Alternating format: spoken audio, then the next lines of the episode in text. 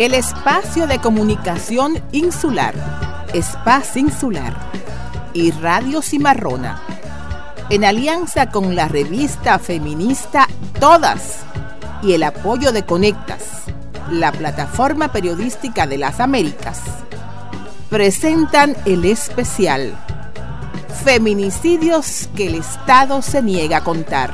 Levántate negra, levántate. Machismo, pobreza y fallas en el sistema de protección y justicia facilitan el camino a los feminicidas. Y yo no entiendo por qué inventaron esa jugada. Si subes, si saltas, si quieres correr. Esa no será una mujer. Si juega pelota, si no quiere coser. Esa no será una mujer. La calle Puerto Rico de Alma Rosa, en Santo Domingo Este, es un hervidero de mujeres con determinación, llorosas, enojadas, cabizbajas, cabeza en alto, asustadas o hartas que decidieron denunciar la violencia de parejas o exparejas y las violaciones sexuales de conocidos o extraños ante una fiscalía que representa una de las mayores conquistas de las luchas sociales para enfrentar la violencia machista en la República Dominicana.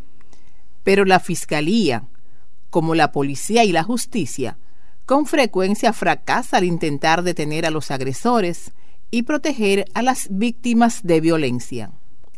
En al menos el 10% de los feminicidios íntimos que ocurren en el país, las víctimas o alguien cercano a ellas había denunciado a sus agresores ante la fiscalía o alguna instancia legal, de acuerdo con un levantamiento de casos realizado para esta investigación.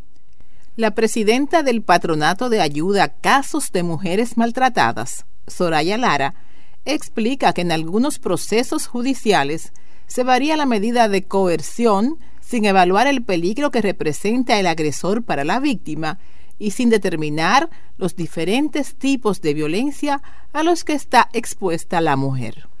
A Almonte, en Santo Domingo, no la salvaron de la muerte ninguna de las seis órdenes de alejamiento gestionadas ante la justicia por la Fiscalía, según informaron sus familiares.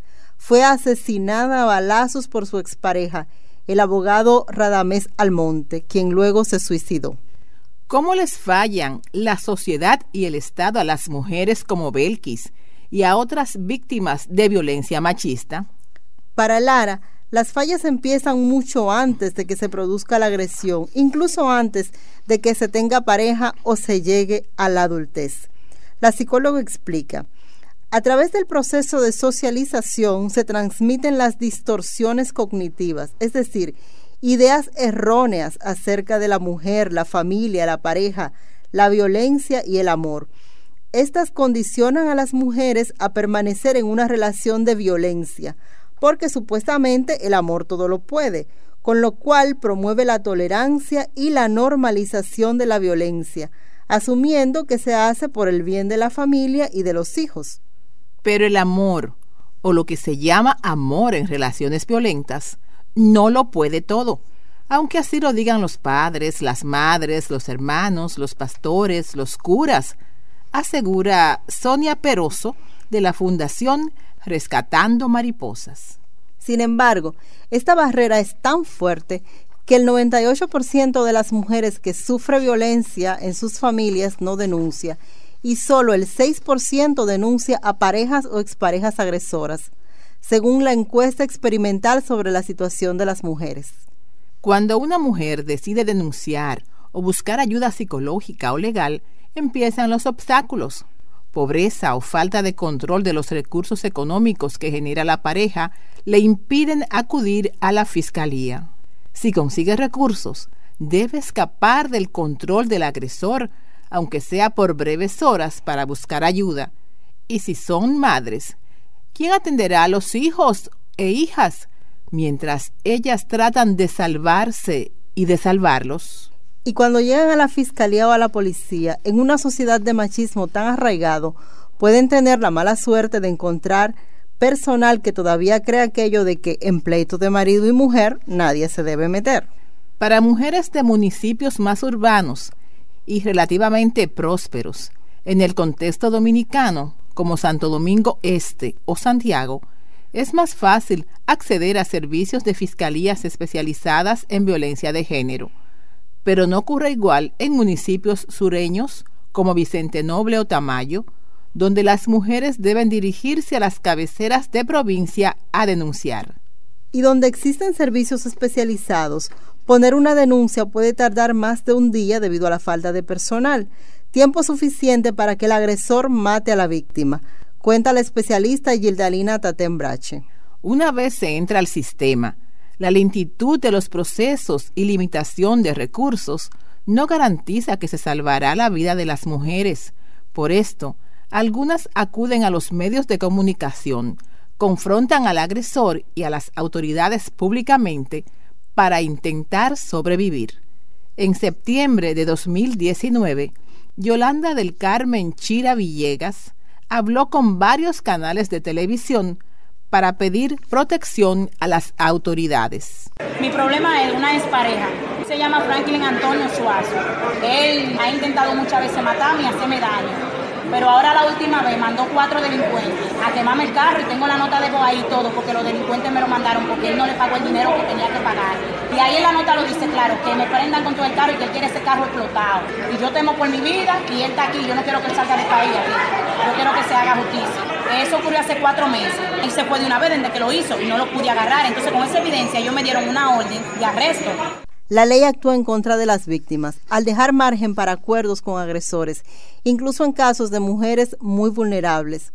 Entre 2009 y 2019, Juana Rosario, abogada del Ministerio de la Mujer, dio seguimiento al caso de Flor Ángel Peguero, una joven de 22 años de un sector empobrecido de Sabana Perdida, en Santo Domingo Este, que inició con una denuncia por agresión y terminó con una sentencia definitiva por feminicidio ratificada por la Suprema Corte de Justicia. Entre la denuncia con la que se pudo salvar la vida de la joven y el feminicidio, me dio un acuerdo con el que Rosario no estuvo de acuerdo, pero que según algunas interpretaciones fue legal.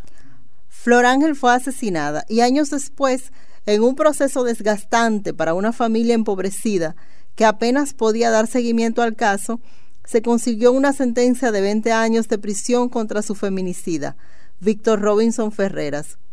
Una triste y tardía victoria para el equipo de abogadas del Ministerio de la Mujer y para la justicia dominicana. Puedes leer los reportajes de esta serie en la página de Espacio Insular www.espacinsular.org.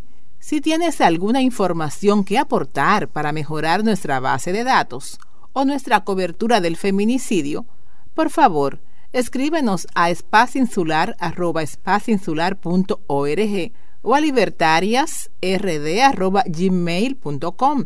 También puedes contactarnos como Espacio Insular en Instagram y Espacio Insular en Twitter. Gracias a Xiomara Fortuna por permitirnos usar su música en este proyecto.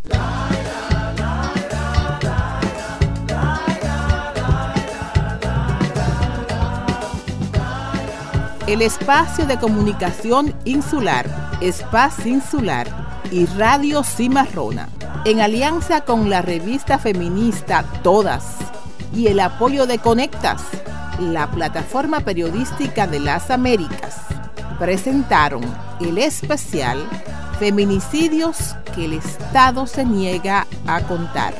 Únete a la conversación sobre el feminicidio en la República Dominicana Hablemos de las vidas de las mujeres.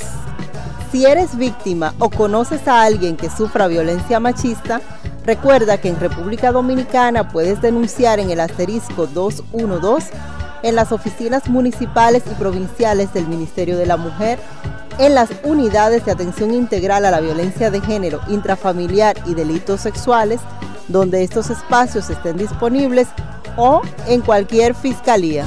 Levántate negra, levántate